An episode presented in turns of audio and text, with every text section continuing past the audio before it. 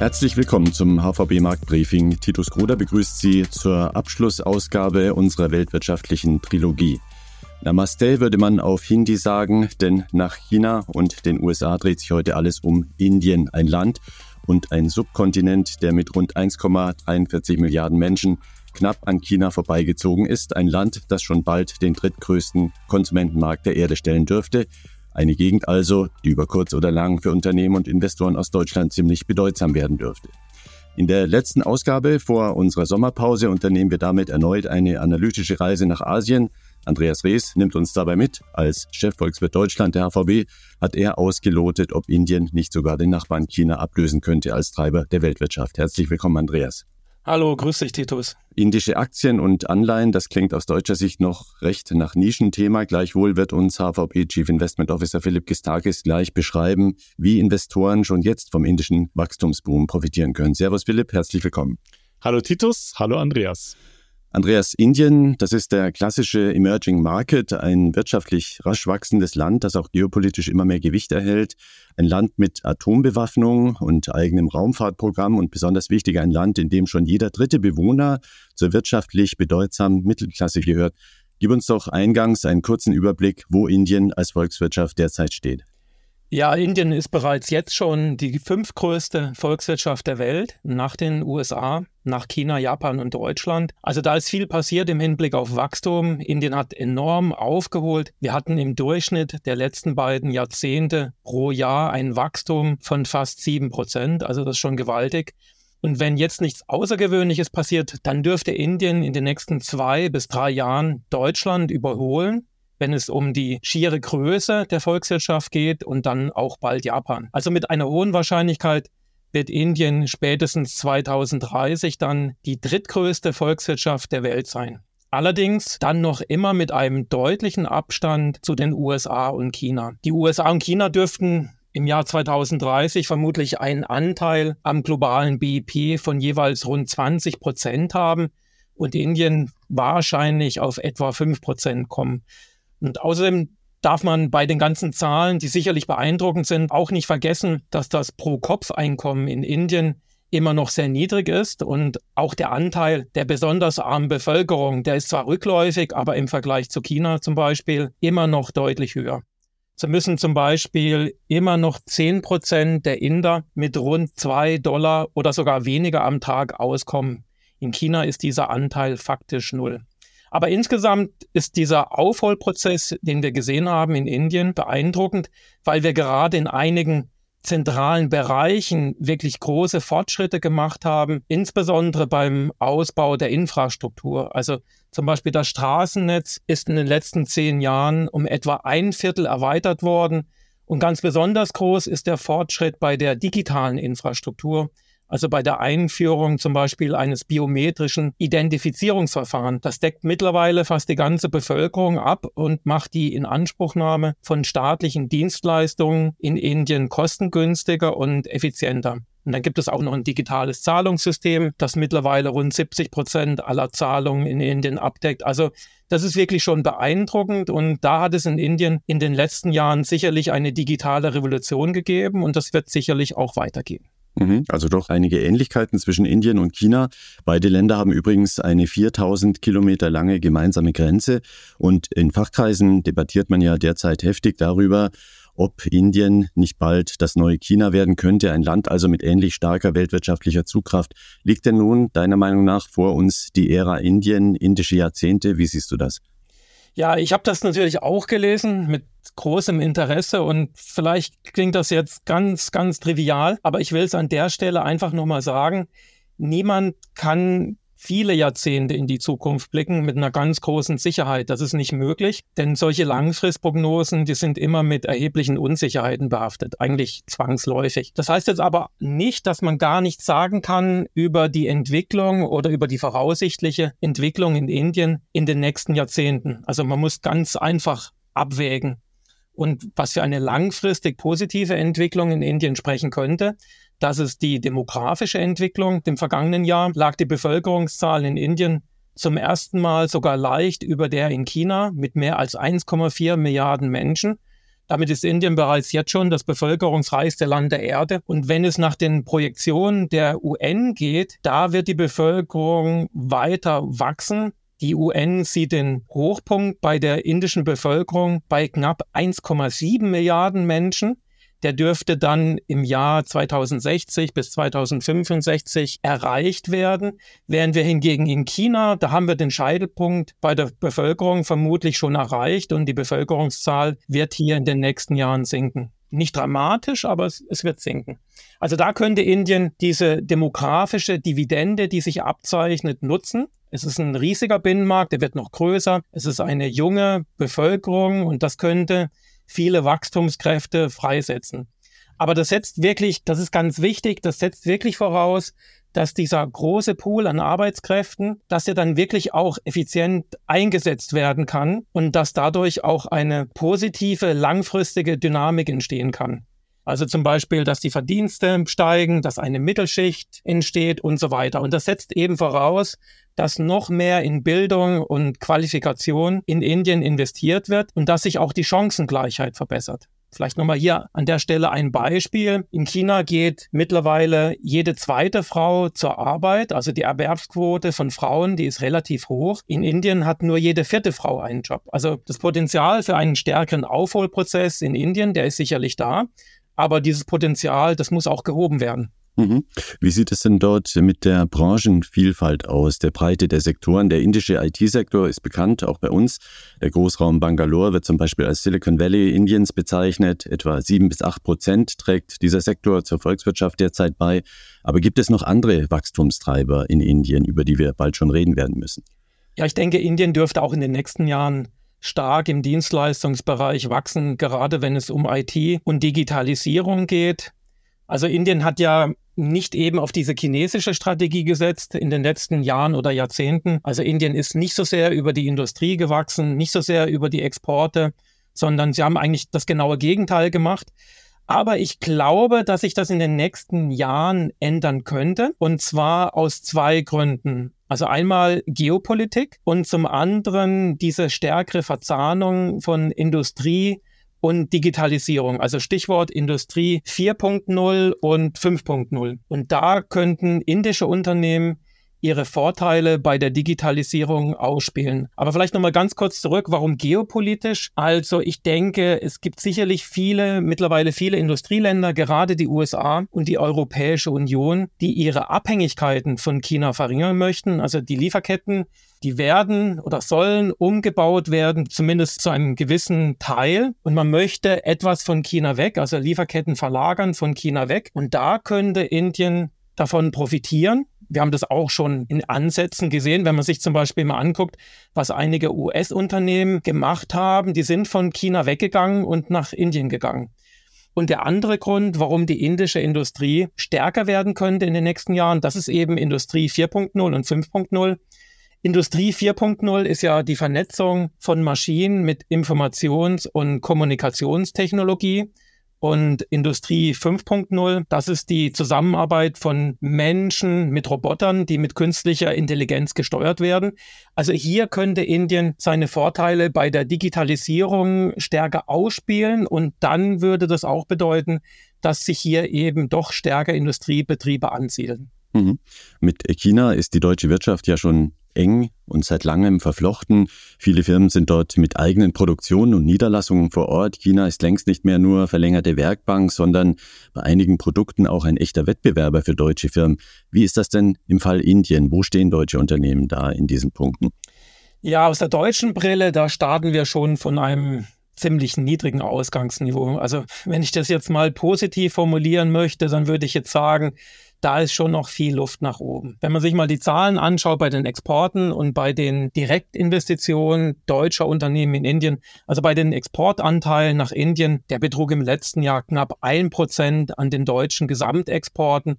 Und dieser Anteil, der ist jetzt in den letzten zehn Jahren nicht wirklich angestiegen. Und auch das Engagement von deutschen Unternehmen direkt vor Ort in Indien, ja, das ist doch noch relativ gering. Die deutschen Direktinvestitionen, die belaufen sich auf gut 30 Milliarden US-Dollar. In China ist es rund viermal so viel. Also da ist sicherlich doch eine erhebliche Lücke.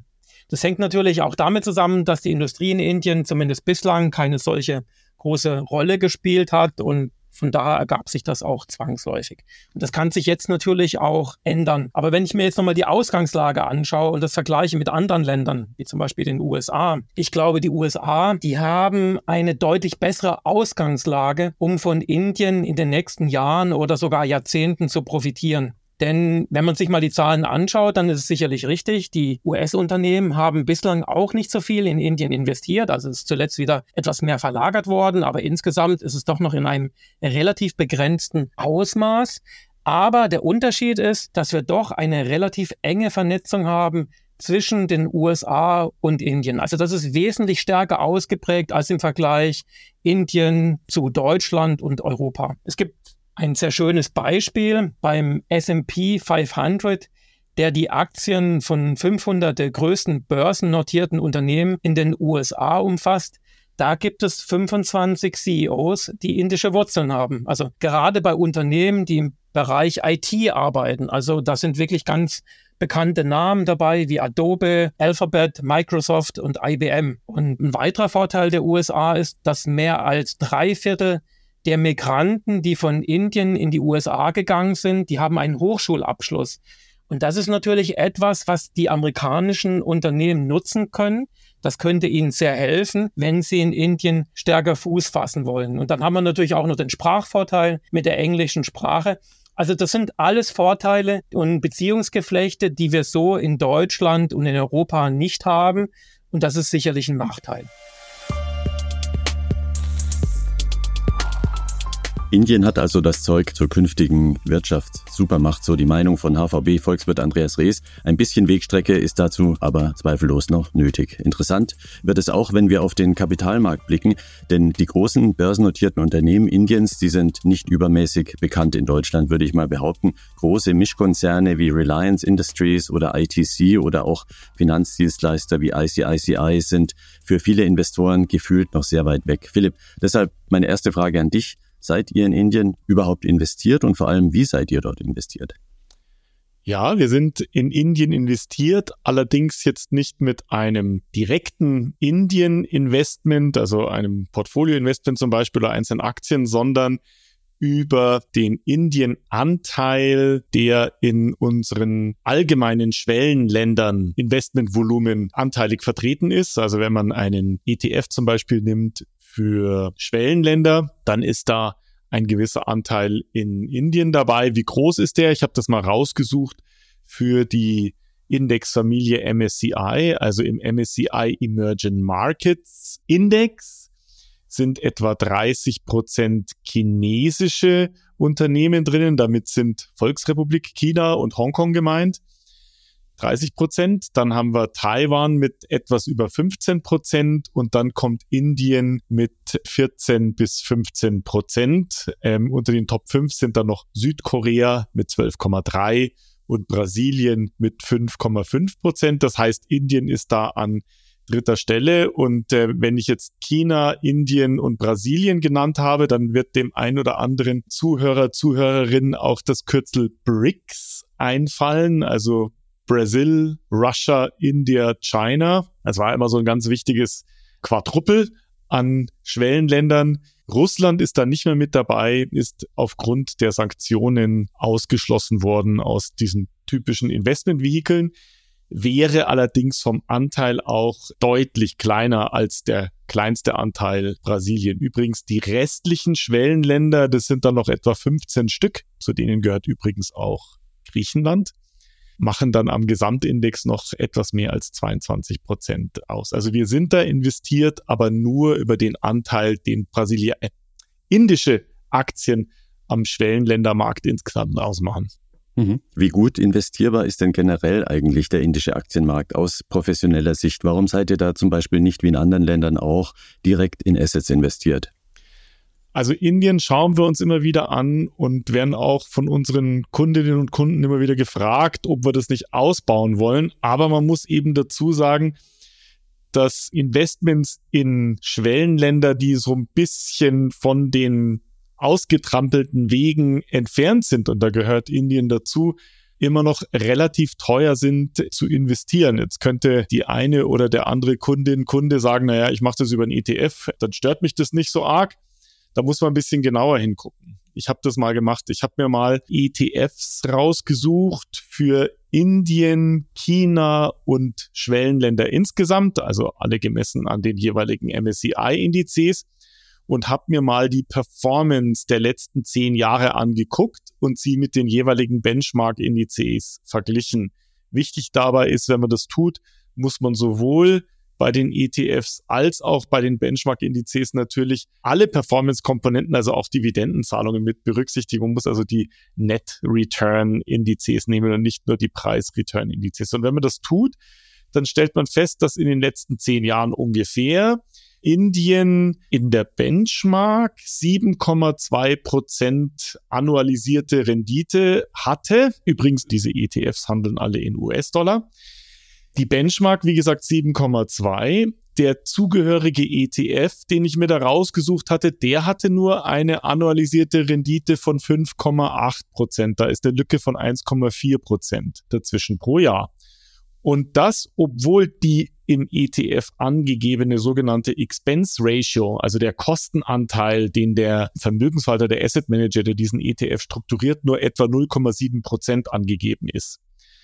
Und was ist da die Differenz? Die Differenz ist da unter anderem die Kosten, die man eben hat, wenn man am indischen Markt Aktien kaufen und verkaufen möchte. Dann kommen eben zusätzliche Kosten auch auf die Portfolio Manager von solchen großen ETFs dazu. Und das kann eben dann dazu führen, dass die echte realisierte Performance deutlich von der Benchmark-Performance abweicht. Und das muss man berücksichtigen. Und übrigens, ich habe das dann auch mal im Vergleich für einen entsprechenden China-ETF gemacht. Da war die Benchmark-Performance in demselben Zeitraum, etwas mehr als zehn Jahre, waren das für beide Indizes nur 2,8 Prozent. Das liegt daran, dass China im letzten Jahr ziemlich schwach war. Also Indien die Benchmark deutlich besser, 7,2 Indien gegen 2,8. Aber der ETF der lag nur bei 2,2 Prozent. Also der Abstand zwischen Benchmark und ETF bei China waren nur 0,6 Prozent. Und das ist mehr oder weniger genau das, was auch als Expense Ratio in dem ETF angegeben ist. Und zu guter Letzt habe ich dasselbe auch nochmal für einen Schwellenländer-ETF gemacht. Da lag die Gesamtperformance über denselben Zeitraum bei 2,4 Prozent für die Benchmark und für den ETF bei 1,6 Prozent. Das heißt, da ist eine Lücke von 0,8 Prozent. Und das ist nur geringfügig mehr als das Expense Ratio im ETF angegeben von 0,7. Was will ich damit sagen?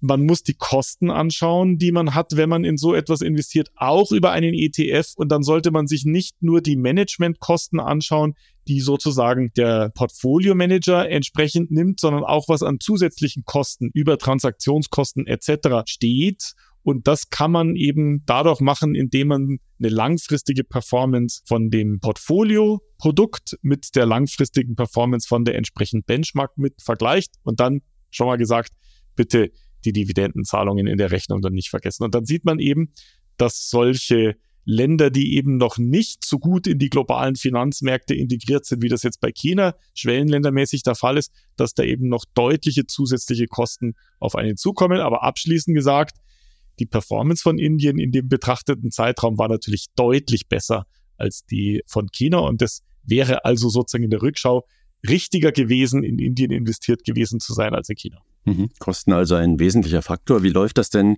in eurem Investitionsprozess ganz grundsätzlich? Welche Fragen stellt ihr euch, bevor ihr in einen Markt wie Indien einsteigt? Wie ist da die Reihenfolge der einzelnen Schritte? Also zunächst einmal sind wir ein, was das angeht, ein Benchmark-Investor. Wir haben eben eine Benchmark, da gehört dann zum Beispiel ein bestimmtes Land mit hinzu. Und dann gucken wir uns zunächst einmal an, welchen Anteil machen denn die Aktien dieses Landes in unserer Benchmark aus. Und dann schauen wir uns auch an, welche Branchen sind denn da entsprechend vertreten? Wie kann man sozusagen das wirtschaftliche Profil dieses entsprechenden Landes verstehen und nicht nur das wirtschaftliche Profil, so wie Andreas sich das angeschaut hat über die Makrozahlen, sondern viel wichtiger ist natürlich, an was komme ich denn über diese konkreten Investments ran? Denn die Aktienmärkte können eine ganz andere Branchenstruktur widerspiegeln als zum Beispiel die Bedeutung der Branchen in der jeweiligen Gesamtwirtschaft. Das heißt, man muss sich durchaus angucken, welche Unternehmen sind da drinnen, welche Branchen sind da drinnen, welche Unternehmen sind besonders groß, wie transparent sind diese Unternehmen, verstehe ich die, sind das Unternehmen, die hauptsächlich am lokalen Markt aktiv sind oder in der Region oder gibt es da auch Unternehmen, die am Weltmarkt aktiv sind. Bei China wissen wir das ja, gibt es natürlich auch Unternehmen, die am Weltmarkt aktiv sind. Ganz klar ist es natürlich bei einem anderen Schwellenland schon genannt, bei Taiwan. Da haben wir natürlich ein Unternehmen mit dabei, Taiwan Semiconductor, das natürlich eine ganz, ganz wichtige Rolle am globalen Markt spielt. In Indien ist es eher nicht der Fall. Da sind eher Unternehmen an dem lokalen Markt, an denen wir rankommen, die eher etwas mit der lokalen Wirtschaft zu tun haben und deren Unternehmen wir nicht besonders gut kennen. Also das heißt, wir tasten uns an das Ganze ran, indem wir die Benchmark analysieren und uns anschauen, welche Branchen, welche Unternehmen sind da entsprechend mit vertreten. Mhm.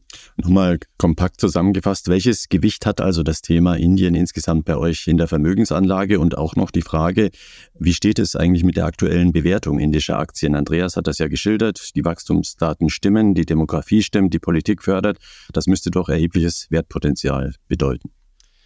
Ja, das ist in der Tat so, dass Indien, wenn man das jetzt mal mit seinem Nachbarn China vergleicht, aktuell von den Gewinnschätzungen besser dasteht als China. Allerdings muss man auch sagen, dass die Verlässlichkeit dieser Daten nicht so hoch ist wie die Verlässlichkeit von anderen Aktiengesellschaften in Europa oder in den USA. Und da kommt dann auch noch hinzu, dass wenn man dort investiert ist, hat man ein deutlich höheres Klumpenrisiko, als das in den anderen großen Regionen vertreten ist. Was meine ich damit? Also wenn man sich jetzt mal den indischen Index anschaut, dann sieht man, dass das größte Unternehmen da drinnen, Reliance Industries, das ist ein Unternehmen aus dem Energiesektor, zehn Prozent des indischen Gesamtmarktes ausmacht und die Top 10 Unternehmen im MSCI India machen 44 Prozent aus. Wenn man das jetzt mal vergleicht mit China, da sieht man, eine ähnliche Struktur. Das größte Unternehmen hat da 12 Prozent, Tencent. Und die Top 10 sind 40 Prozent. Und das vergleichen wir jetzt mal zum Beispiel mit Europa.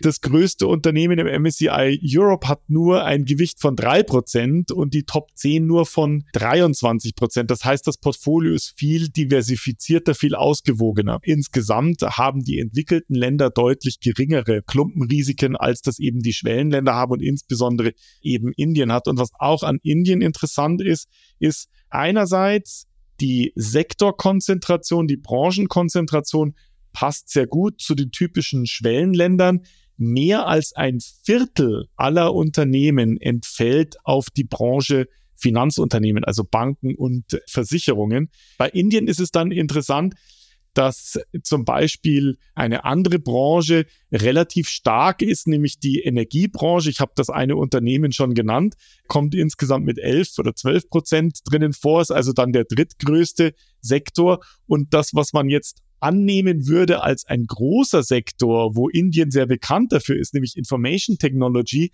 die sind gar nicht so groß. Die sind bei 13 Prozent ungefähr. Also das ist der zweitgrößte Branche, aber ist eigentlich von der Gewichtung her zum Beispiel des IT-Sektors in Indien, obwohl Indien vermeintlich dafür bekannt ist, deutlich geringer als der Anteil der Informationstechnologiebranche am MSCI World. Da liegt es nämlich bei 22 Prozent. Also das heißt, man muss sich diese Themen entsprechend anschauen und man muss dann eben auch sich die Frage stellen, möchte ich jetzt mit einem Großteil meines Investments in indische Finanzunternehmen investiert sein. Die könnten die lokale wirtschaftliche Entwicklung ganz gut nachvollziehen, aber eben auch zu einem großen Anteil über ein einzelnes großes Unternehmen eben am Energy-Sektor. Und diese Zusammenschau für uns sagt, dass wir zwar Indien interessant finden und das verfolgen, aber da der Anteil relativ klein ist, wenn man mal so nimmt, fünf Prozent Aktienanteil Schwellenländer und davon dann nur noch 15 Prozent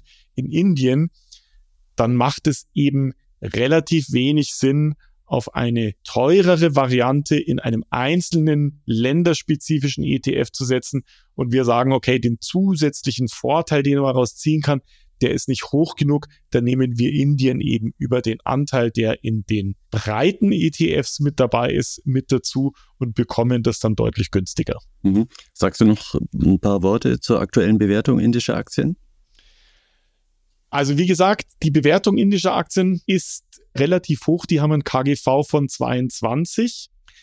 Das erscheint relativ hoch. Das erwartete Gewinnwachstum ist höher, als das zum Beispiel für China der Fall ist. Richtig günstig ist es aber auch nicht.